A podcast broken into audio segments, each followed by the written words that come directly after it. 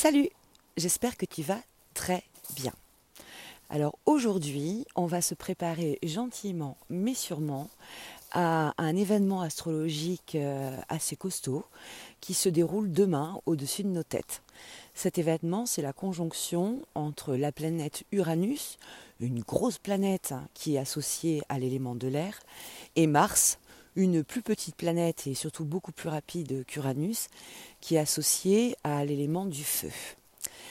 L'air et le feu se marient très bien ensemble, c'est-à-dire qu'il n'y a pas de feu sans air. L'air nourrit le feu et euh, le feu euh, consomme euh, et consume quelque part l'air.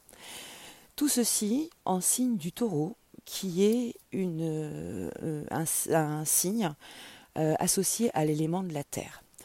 Alors pourquoi c'est un événement euh, assez marquant?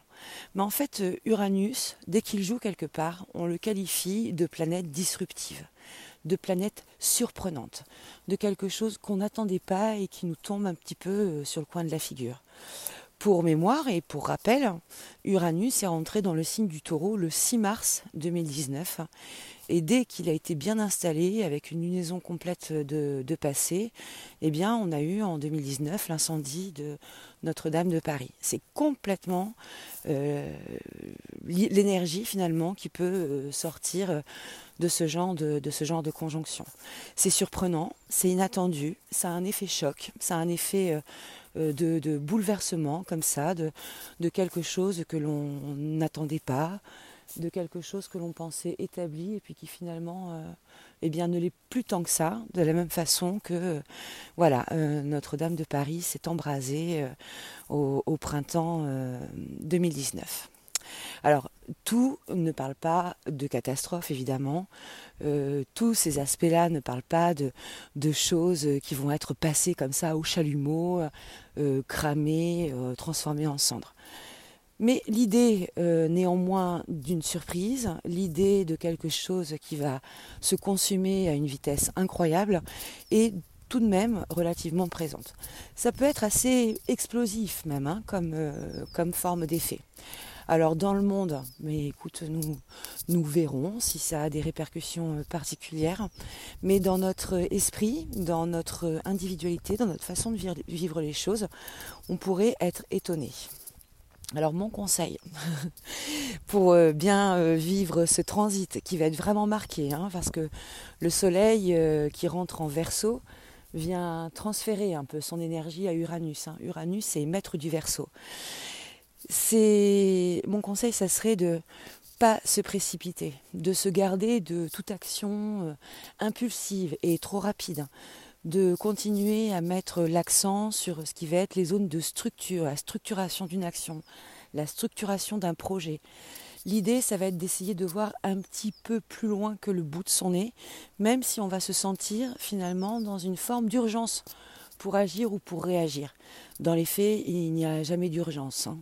On a toujours le temps de se poser et de réfléchir. Nous sommes euh, en capacité de nous appuyer sur euh, bah, notre maîtrise du temps, notre propre maîtrise du temps, et, d'aller euh, finalement aussi ajuster bah, nos actions dans le meilleur des contextes. Alors pas de, pas de précipitation, pas de réaction à l'emporte-pièce. Énergétiquement, c'est un aspect qui est très sollicitant. Sur le taureau, comme ça, ça donne toujours un petit aspect de terre brûlée. Et euh, tu sais que euh, la terre brûlée euh, donne des moissons exceptionnelles, mais par contre va appauvrir les sols de manière assez remarquable. C'est une technique de culture qui est utilisée en plusieurs points du monde et qui a été utilisée un petit peu partout pendant de nombreuses années, mais on sait que dans le temps, la technique de la terre brûlée vient vraiment euh, appauvrir les sols. Ben là, c'est un peu la même chose. On peut envisager euh, cette conjonction euh, Uranus et Mars en taureau comme une forme de politique de la terre brûlée, où on sait que la moisson suivante sera florissante, mais il faudra peut-être se garder de répéter de trop nombreuses fois cette opération si on ne veut pas appauvrir nos propres ressources euh, d'ancrage, euh, nos propres ressources racinaires, comme nous le dit le taureau, qui est un signe de terre euh, très très très présent. J'ajouterai à ça que le taureau n'est pas le signe non plus qui a l'énergie la plus rapide, la plus vive du zodiaque. Hein. On est sur une énergie qui est posée, qui est progressive, qui avance pas à pas, euh, de naturel plutôt prudent. Et évidemment, ce petit cocktail Uranus-Mars, qui lui est exactement le contraire, eh bien, pourrait nous mettre en face finalement euh, d'un paradoxe, d'un antagonisme par rapport à ce que nous pourrions avoir envie de faire, ce que nous pourrions avoir besoin de faire.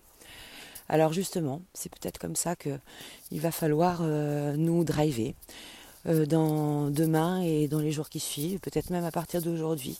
C'est ne pas perdre de vue quels sont nos besoins, ne pas faire passer nos envies avant nos besoins et commencer à correctement honorer eh bien, ces aspects de terre qui sont en nous, nos racines, nos ancrages, notre pragmatisme, nos structures et bien surtout le bon gros sens logique, euh, le bon gros sens euh, euh, populaire, le, le, bon sens pragmatique qui veut qu'on va traiter en priorité nos besoins avant d'aller traiter nos envies et nos désirs.